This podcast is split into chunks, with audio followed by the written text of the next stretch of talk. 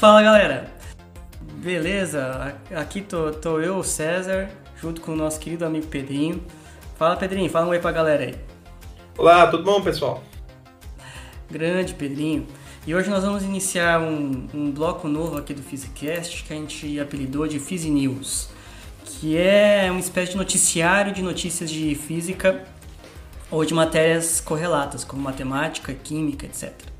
Então a ideia aqui do bloco esse é um, um programa curto de algumas notícias que saíram no, aí no mercado, né, sobre ciência. Não necessariamente notícias muito recentes, embora na média elas sejam, mas notícias interessantes. Que a gente possa comentar, a gente não vai ler a notícia, a gente só vai falar mais ou menos a ideia dela, a gente conversa aqui um pouco, como um bom e velho Physicast. E é, o, cada bloco do Phys News deve ter perto de três notícias em média. Então espero que vocês gostem. Quer fazer um comentário aí, Pedrinho? Você com essa sua carreira de jornalismo nascente? Eu quero ver ficar com pouco tempo com o César falando. Esse é o meu comentário. Surpreendente, hein? Então, beleza, galera. Então vamos quebrar essa simetria em 3, 2, 1. Então, é, primeira, primeira notícia aqui do dia, do primeiro Fiz News de todos né, sobre as oscilações de Betelgeuse, da revista Galileu. Oscilações de Betelgeuse se devem à poeira. É Betelgeuse ou Betelgeuse? Então, eu não sei. Eu sempre falei Betelgeuse. Tem gente que fala Betelgeuse. Eu falo em inglês, hum. Em inglês tinha um cidadão falando Beetlejuice. Beetlejuice. Beetlejuice. Que, que, que, que me lembrou do, do Besouro Suco lá do Beetlejuice do, não, do claro, filme. É. Quando eu, eu, lembro que eu tava lá e a pessoa falou assim: é, e a Beetlejuice vai explodir ou não? Aí o Beetlejuice. não fala mais uma vez, não fala mais uma é, vez. E aí eu, eu, só me vinha o filme na cabeça. Sim. Aquela cena final da, então, da menina dançando e voando, né? Uhum. Então, é, eu não sei se Betelgeuse ou Betelgeuse né? Mas para quem não conhece. Vamos ficar essa... com Beetlejuice. Beetlejuice pra mim fechou. Fechou. Não tem. Não, fechou não tem... Beetlejuice? É, fechou Beetlejuice, é. então beleza, então vamos deixar Beetlejuice. É que vai ser chocante, né? É. Mas beleza. Então, Beetlejuice é uma estrela super gigante vermelha que tá na lê, lê, lê, a manchete de novo que eu te interrompi. Tá bom. Lê, lê o título então, eis a, a manchete. Oscilações de Beetlejuice se devem à poeira e não à explosão, diz o estudo. Nova teoria contradiz a hipótese de que estrela estaria prestes a explodir em supernova, como acreditam alguns astrônomos. Então, para quem está por fora aí do que está acontecendo, ou estava acontecendo nos últimos meses, é... Betelgeuse é uma estrela supergigante vermelha, fica na constelação de Orion. Ela é visível a olho nu, uma das estrelas mais brilhantes do céu noturno. Só até, ela... até algum pouco tempo atrás, né? Ah, é, até algum pouco tempo atrás. Há algum pouco tempo atrás, dois, três meses atrás, ela começou a ter uma queda de luminosidade. E foi ficando cada vez mais fraca. É sabido que Beetlejuice é... Cara, eu não vou conseguir manter Beetlejuice. É muito estranho. pode mudar, pode mudar. Eu vou deixar pro Betelgeuse mesmo. ok. Não dá. Ficou meio um filme na minha cabeça.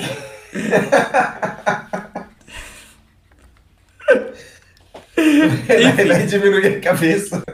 É, cara. Eu nunca mais vou ver ela do mesmo jeito. Ela tava diminuindo ela igual a cabeça do Beetlejuice diminuindo no final do filme. É verdade. É verdade, pode ser. Enfim, então, pra quem tá por fora, ela é uma supergigante vermelha e ela tava diminuindo sua luminosidade. Já é sabido que ela é uma estrela muito velha, muito. Sim, não comparada com o Sol, mas ela vai morrer em breve. É uma estrela muito grande, e ela deve virar uma supernova em breve é, em termos astronômicos, né? É, é, geralmente estrelas maiores queimam mais rápido, então mesmo que ela não seja velha quanto o Sol, ela, o tempo de vida dela é menor, né? Sim. Então esse muito velho é relativo. Né? Ele, é para uma estrela supergigante vermelha, ela é muito velha no sentido que ela vai morrer em breve. Mas ela vive pouco comparado com outras estrelas menores. O Sol é uma estrela muito mais antiga que Betelgeuse. E esse em breve também é relativo em termos astronômicos, né? É, pode ser nos próximos 100 mil anos que ela exploda. E, e aí seria tipo logo ali para a astronomia, mas para uma vida humana, não. Então, assim, a gente espera que ela exploda relativamente próximo em termos astronômicos, só que ninguém esperava agora. O que começou a acontecer é que ela começou a ficar com um brilho muito menor, é, menor do que o esperado. Ela oscila normalmente o brilho dela, só que ela estava num mínimo histórico. E aí isso acendeu o radar de muita gente aí, sobre se ela ia explodir, se não ia. E foi um, um frisson aí na comunidade de físicos, né? Você sabe como que ela ia ficar, quão brilhante ela ia ficar, Pedrinho? Se ela explodisse? Não sei. Não, não tenho número de cabeça. Não. Eu sei não quantos tem? neutrinos que ela ia emitir. Ah, isso você sabe. Ela emitir quantos? Mais de 10 a 50. Ah. Não 50, 10 a 50. É. 10 a 52, eu acho. A gente ia pegar um sinal forte aqui em neutrinos? Oh. não porque os experimentos não estão rodando. Tinha que esperar os experimentos rodar pra explodir. Pô, mano, não tem nenhum? Ah, deve ter, mas os bons mesmo não tem. O, o Doom e o. O título o, o, o, o sim, o Camelcante sim. Mas é, é que assim, ia ter muito mais. tão mais eventos se tivesse os, todos os experimentos rodando, que ia ser uma pena gigantesca se não pegasse, sabe? Uhum. Aqueles Ice Cube da vida também não ia pegar. Ia pegar, ia pegar. Entendi. Então, é uma coisa curiosa, né? Apesar dela estar tá próxima e uma explosão ser super energética, os neutrinos iam ter uma energia baixa. Né? É, não, é porque. Não, não é baixa se você pensar. É assim, quanto que é a temperatura do Sol agora? Em, em termos de electronvolts? Não é tão alta assim. Hum, enfim. Então, se ela explodisse, para os meros mortais, ela ia tá, ficar tão brilhante quanto a Lua durante algum tempo, se não me engano, uma ou três semanas. Ia ser um, um evento fantástico de ver. Todo mundo ia conseguir observar, porque ela é uma estrela muito grande, explode muito fortemente, ela está perto da Terra, ela está perto de 600 anos-luz. Então, ela está na nossa vizinhança.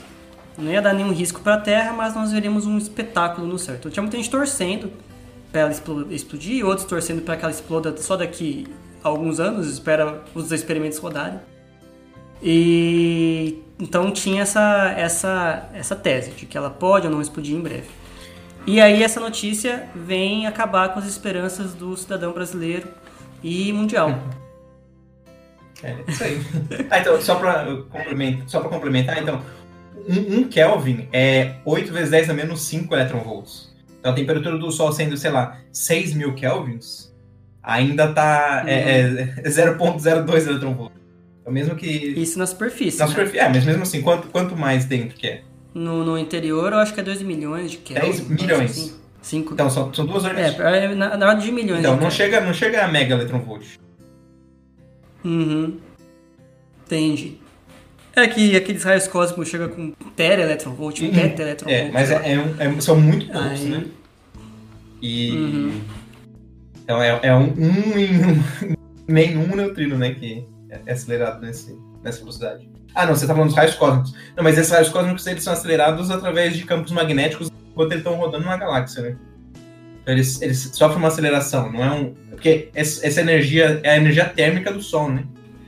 É a energia térmica da supernova uhum. que produz os neutrinos. É muito difícil Entendi. você colocar uma energia tão alta assim, né? Ó, oh, então você repara quão fortes são essas acelerações por campos magnéticos. É, é. Porque a explosão de supernova é uma das coisas mais intensas que Sim. o universo produz. Mas é que, é que eu acho que eles vão. Ele vai ganhando energia de pouquinho em pouquinho, né? Então, de pouquinho em pouquinho a galinha enche o papo ou o raio cósmico fica super energético.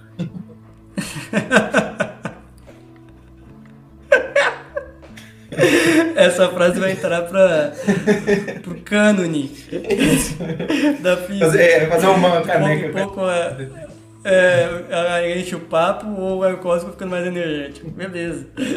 Vai estar no livro texto. Enfim, então comentando a notícia, né? É, é, acontecia isso e o que essa notícia fala é que a princípio foi estimado que essa queda de luminosidade não se deve a uma, uma explosão iminente, mas sim a poeira que a própria Betelgeuse liberou. Ah, é a poeira dela então, mesma. Dela mesma. Então, aqui como tem aqui, né, ó, vamos ler parte da matéria só para ficar claro. Ó. Segundo a pesquisa que será publicada no Astrophysical Journal Letters, a variações de brilho e temperatura na superfície de Betelgeuse são resultado da existência de uma nuvem de poeira cósmica ao seu redor. Esses cálculos corroboram a teoria de que a supergigante vermelha, com muitas de seu tipo, liberou material de suas camadas externas, criando essas divergências. Vemos isso o tempo todo em supergigantes vermelhas, é uma parte normal de seu ciclo de vida, disse a Emily Levesque, uma das pesquisadoras. Supergigantes vermelhas ocasionalmente lançam material de suas superfícies, que se condensam ao redor da estrela como poeira. À medida que ela se dissipa, os grãos de poeira absorvem parte da luz que se aproxima de nós e bloqueiam nossa visão. Então, a, a, a questão é de que aparentemente a própria Betelgeuse lançou essa nuvem de poeira ao redor dela, que deixou ela menos brilhante durante esse tempo, de maneira artificial.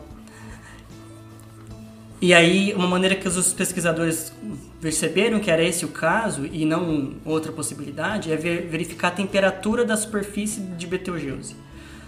Então, eles pegaram, usaram uma técnica para conseguir verificar a temperatura da, da superfície Betelgeuse e perceberam que a temperatura estava inalterada em essência, em comparação com dados de antes, o que indicava que não tinha nada de anormal acontecendo com a estrela e esse queda de luminosidade provavelmente era devido à poeira que ela mesma liberou da sua superfície.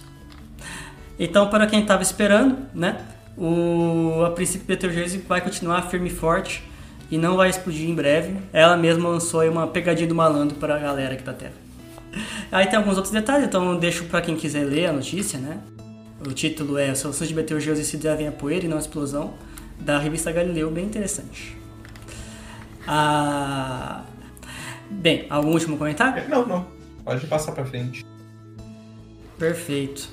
Então a próxima notícia é sobre física de partículas da SBF, Sociedade Brasileira de Física.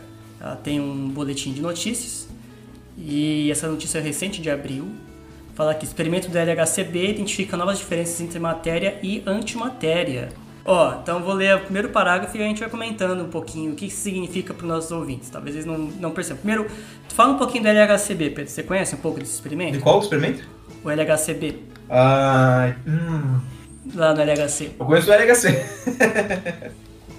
o B exatamente. Eu vou falar um pouco do LHC. Pera aí, vamos, vamos... Então fala do LHC Isso, pra é. galera. Bom, para quem não sabe, quem tá, para quem tá para quem estava enterrado numa caverna aí nos últimos anos e não sabe o que é o LHC, o LHC é o Large Hadron Collider, ou o Grande Colisor de Hadrons. Por isso é LHC, Large Hadron Collider. E ele é um experimento, um dos maiores, é o maior. E ele é o maior experimento de partículas da história da humanidade até hoje. E maior eu quero dizer em tamanho mesmo e em custo também. E número de pessoas envolvidas no projeto. Então ele é um, é um anel gigantesco é, de uma câmara de vácuo gigantesca, assim, de quilômetros. Você sabe o tamanho dele, César? É, se eu não me engano, é 27 quilômetros de comprimento, né? É, é, um, é, uma câmara de. O LHC é uma câmara de vácuo, então é, é, um círculo no qual você injeta partículas, no caso prótons, e, ou alguns átomos mais pesados, e faz os, esses prótons de, desse círculo e, e vai jogando energia neles, até eles ficarem com energia bem alta 7 teraelectronvolts cada partícula. E aí você faz eles colidirem um de frente para o outro. E com isso você consegue é, calcular, você consegue gerar reações que você não veria normalmente, porque eles têm muita energia. E a partir disso você cria partículas novas ou partículas mais pesadas que você não criaria normalmente, e você estuda essas partículas dentro, é, com detectores. Então tem vários detectores, tem o Alice, tem o LHCb, que é esse do César, tem o. Qual é o outro? Hélice, LHCb. É, tem o Atlas. Tem o Atlas, tem o Hélice, tem o LHCb e tem o Atlas. Tem mais alguns, mas esses tem são os dois principais, né? São quatro principais, né? CMS, CMS, CMS. Então, CMS, tem, tem, isso. Tem, e, então tem quatro principais detectores no LHC. Tem o, o Atlas, o Alice, o CMS e tem o LHCb. E esse LHCb parece que ele detectou coisas interessantes aí que o César vai falar pra gente. Beleza. Então, só para vocês terem uma noção um pouco de, de ordem de grandeza. É, a gente, por relatividade restrita, a gente sabe que massa também é energia. E a gente usa essa quantidade de, de energia chamada electron volt em física de partículas porque não é conveniente você tentar medir energia de partículas em joules, porque são partículas elementares. Essa unidade de joule ou calorias que a gente usa no ensino médio é para coisa do dia a dia. Você tentar usar joule para uma, uma, partícula elementar é complicado, é uma unidade muito grande para uma coisa tão pequena. Mas é, essas, essas partículas, elas mesmo para pequenas que sejam, a gente consegue dar muita energia para elas. Então, a massa de um elétron é da ordem de 500 mil eletronvolts, 500 kiloeletronvolts. Correto, Pedrinho? Uhum. E o que o Pedro falou aí, que o LHC ele consegue acelerar partículas com 7 teraeletronvolts, 7 bilhões, não, trilhões de eletronvolts. Então é uma energia brutal é, que a gente está acelerando essas partículas. Essa, essa energia também é maior, bem maior do que, por exemplo, a massa do Higgs ou a massa do, do quark top, que são os mais pesados que a gente conhece da ordem de 120 a 170 gigaelectronvolts, bilhões de eletronvolts, aí são trilhões, né? Então, o que, que esse experimento fez? É um dos detectores do LHC, o LHCb. Ele detectou uma reação de partículas chamadas meson B. E o, experimento, e o objetivo do LHCb é justamente descobrir relações entre matéria e antimatéria. O, e, o, o B vem de beauty, né? Que é do, do quark é, que a gente chama de boron hoje, né? Uhum. Então, seria o quark para baixo, o quark bonito, é um dos quarks que tem, os físicos são muito criativos nos nomes que eles dão. É, e aí eles usam essas mesons B aí. É, não, então, tem, tem, vários tipos de, tem vários tipos de mesons B. Tem, mas sempre tem que ter um, um quark bottom, que é um quark B, B de bottom, né? Então pode ser um quark, um quark B mais um quark U, pode ser um antiquark B, é, é sempre um, um quark e um antiquark, né? Então pode ser um quark B e um, um anti-U, pode ser um B e um strange, pode ser um B e um charm, etc, etc. Né? Depende do experimento, depende do, de como está produzindo, etc. Mas sempre tem que ter um B mais alguma coisa para ser uma partícula B, né? Bem, então, dito isso, o, o experimento ele analisou diferenças entre o, o meson B+, e o meson B-, que são partículas e antipartículas um do outro. E aí ele pega essas, essas partículas e faz elas decaírem, né? Você espera um pouco, elas decaem, elas são instáveis. E vendo as maneiras diferentes como elas podem decair, você consegue perceber diferenças de matéria e antimatéria. E esse era um dos objetivos do experimento, né? é, é investigar possíveis diferenças entre matéria e antimatérias, que a gente chama em física, tecnicamente, como violações de simetria CP. Que está presente tanto em quarks quanto nos neutrinos. Até agora a gente não, não conseguiu medir a variação de matéria e antimatéria nos neutrinos, né? Pode ser que seja zero. A gente não conseguiu, né? É, sim. Tudo indica que não é zero, né? Os experimentos estão apontando para ser diferente de zero, mas não dá para saber ainda. Ainda é inconclusivo. Uhum. Ó, então aqui, o, o, qual é o objetivo desse experimento? Ver essa diferença de matéria de matéria para responder a pergunta que o que o Sato em grande parte estuda, nosso colega do Physicast, né? Por que, que o universo é feito só de matéria hoje em dia? Se as reações físicas, tipicamente, elas criam os dois tipos. Então, na origem, é, você, se elas são iguais em termos de criação, você deveria ter a mesma quantidade de matéria e antimatéria, mas existe algum tipo de desequilíbrio para que só tenha matéria hoje. Então, esse é um dos problemas em aberto aí na física. E esse estudo é mais um que vai nessa direção de explicar a diferença de matéria e antimatéria. Então, ele vê essa, essa relação entre matéria e antimatéria nos mesons B, que explica tanto o que explica a escala CP aí dos quarks, né? Quanto na escala de hadrons agora, que já é da escala de mesons. A gente conhecia a solução CP em quarks tranquilamente. E qual que é a conclusão do, do, do experimento? Ah, vamos ver aqui, o que, que diz aqui no fim. Né? Estudos publicados em dois artigos explicam as diferenças observadas entre decaimentos de mesons B+, em três hadrons, e os decaimentos de mesons B- em mesmo tipo. Os processos propostos para explicar os dados são previstos no modelo padrão e provocam a violação de simetria CP, tanto na escala de quarks quanto na escala hadrônica. Ó, é, agora a conclusão. Análises mostram a necessidade de mudar o paradigma de violação CP como sendo um efeito que ocorre só na escala dos quarks. Explica Patrícia Magalhães, colaboradora do CBPF, que realiza pós-doutorado em Bristol. Hum. Mas Acho que o que eles estão querendo dizer é que você está medindo violação CP na escala de, de já, né? né? Uhum. Não é dos mesos e não só dos quarks. É, assim, tá tudo consistente com o nosso querido modelo padrão, né? Como sempre. Modelo padrão sempre acertando a bola dentro. É. Então existem três condições conhecidas em física como condições de Sakharov que tentam é, explicar assim, quais são as condições necessárias para que você tenha um universo só com matéria, que é o que nós observamos. E o Sakharov, Andrei Sakharov, era um físico soviético, em 67 ele propôs três condições. Né? Uma delas é chamada violação de número bariônico, que é uma quantidade, uma, um dos números que caracterizam a partícula, assim como a carga elétrica, um outro chamado número bariônico.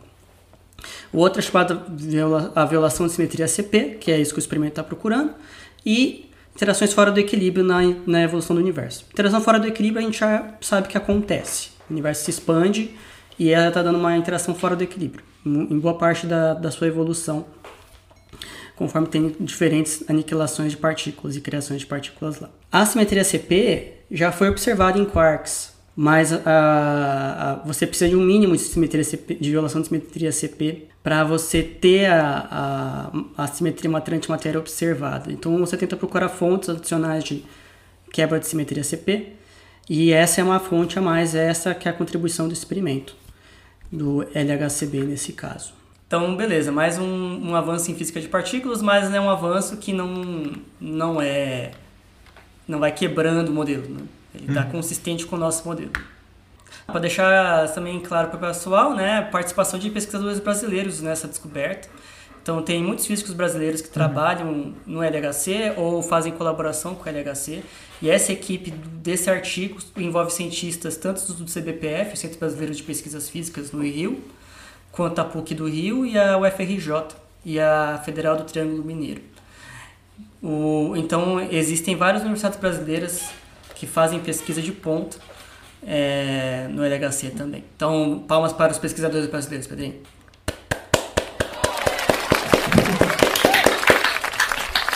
E sempre nos orgulhando.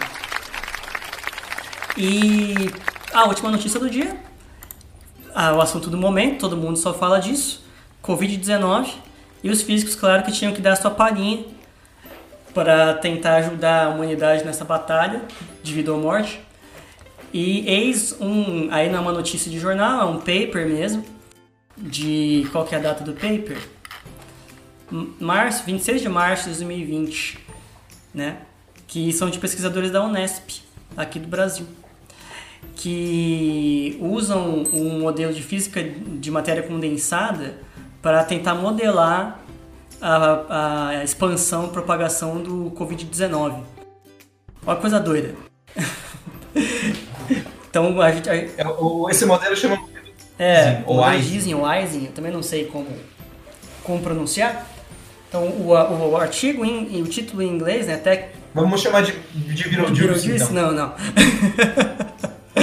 Cara querendo botar Virojuice de qualquer jeito. Ó, em inglês é Attacking the COVID-19 with the Eisen Model and the Fermi-Dirac Distribution Function que em português a gente poderia traduzir como atacando o Covid-19 com o modelo de Ising e a função de distribuição Fermi-Dirac. Então, qual é, é... Olha só que legal. Física, às vezes a gente escreve um ferramental para um dado fim que acaba se revelando útil para outros fins, certo? E aqui é uma situação dessa, em que eles usam um modelo de matéria condensada, chamado modelo de Ising, e uma função de distribuição que é é, vi... Poison. Vide a bomba atômica. É, né? vide a bomba atômica. Então aqui eles estão querendo usar um modelo de, de matéria condensada, de como as partículas se organizam na matéria, e uma função de distribuição que a gente chama de função de Fermi-Dirac, que aqui é como os férmions se distribuem para diferentes temperaturas, é, para modelar a propagação do, do vírus do, da doença do Covid-19. Então, como é que funciona essa ideia deles? Você quer falar um pouquinho do modelo do Disney, Pedrinho, e da função de Fermi-Dirac? Sim, sim. É... A, a, função de Fermi-Dirac ela está relacionada com a distribuição estatística que os férmions Férmions são partículas de spin meio, que não, ficou, não, não ajudou muito para quem não, não entende, não, não é da área, né? É, tem dois tipos de partícula que a gente conhece. é, os férmions e os bósons. Os férmions, eles têm essa característica que chama spin meio, é, meio ou três meios, etc. E os bósons têm spin inteiro, 0, 1, 2, 3. E o principal diferença entre eles é que os bósons podem ocupar o mesmo estado quântico. Então é como se você conseguisse sobrepor duas pessoas no mesmo lugar. E os férmions não podem sobrepor os dois no mesmo lugar. Então eles não podem ocupar o mesmo estado. E eles, eles têm uma distribuição estatística, ou seja, termodinâmica, um pouco diferente um do outro. Por exemplo, essa é a consequência do condensado Bose-Einstein, e essa é, o, é a consequência do, da supercondutividade do modelo BCS. Então, um, um é bósons, que são os, os o, o, condensado Bose-Einstein, por isso que é Bose, bóson, é, são bósons, e o, a, a supercondutividade BCS é feita com férmions. Então tem essas duas características bem diferentes. Uma das consequências mais legais dessa coisa de férmions e bósons no nosso dia a dia, você pode pensar, tá, e daí? É, mas tem uma coisa interessante, cara ouvinte, caso você não saiba. Todos nós, nós só estamos vivos porque os férmions não gostam de se juntar como os bósons. Então eles serem antissociais salvam todo mundo. Porque o fato de eles não ficarem no mesmo estado é o que dá origem a toda a química.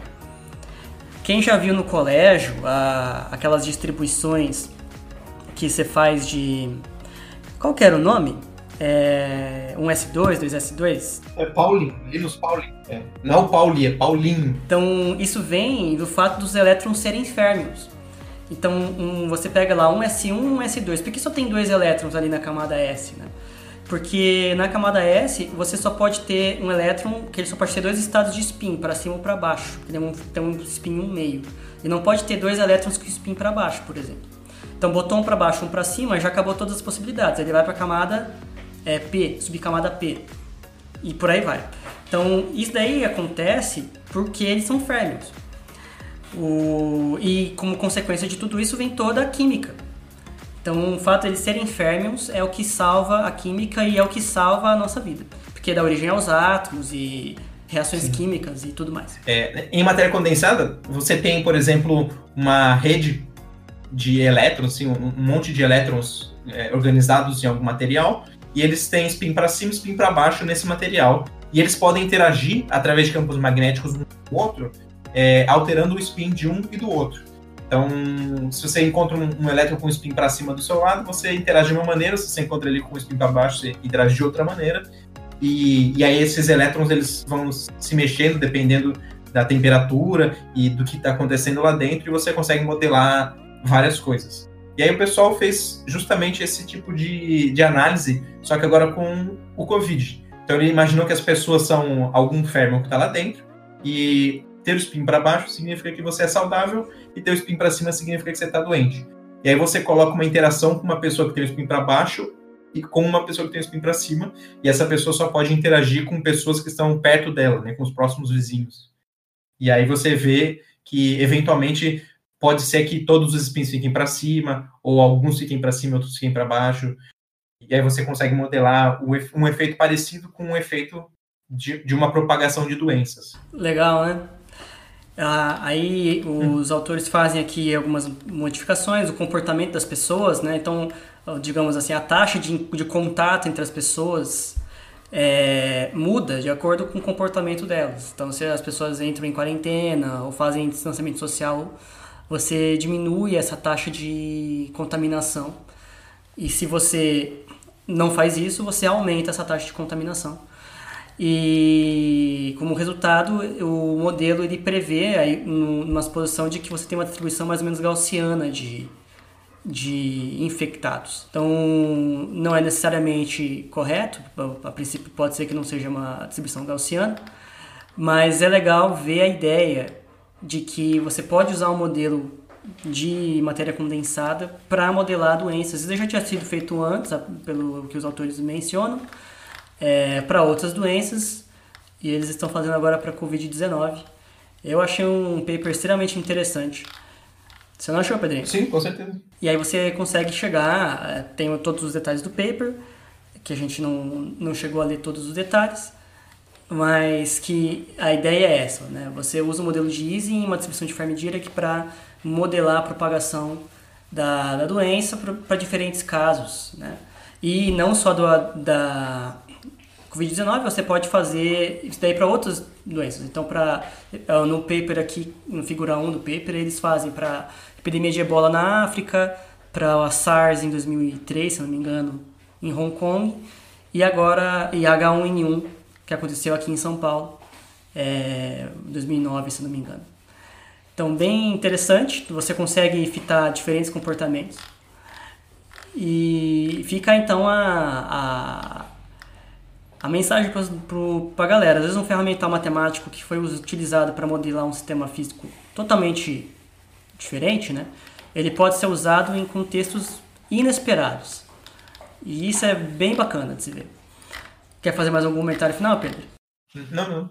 Então, esse é o nosso primeiro, primeiro bloco de notícias do Fiz News. É, se você tem alguma sugestão ou crítica construtiva para nos mandar, possa enviar.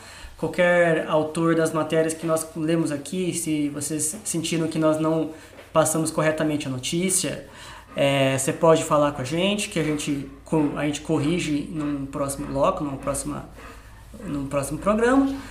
E é isso aí, galera. Espero que vocês tenham gostado. Manda um beijo pra galera, Pedrinho. Beijo, galera. Pô, gostamos todos do seu beijo, Pedro. Aquele abraço, gente. Falou!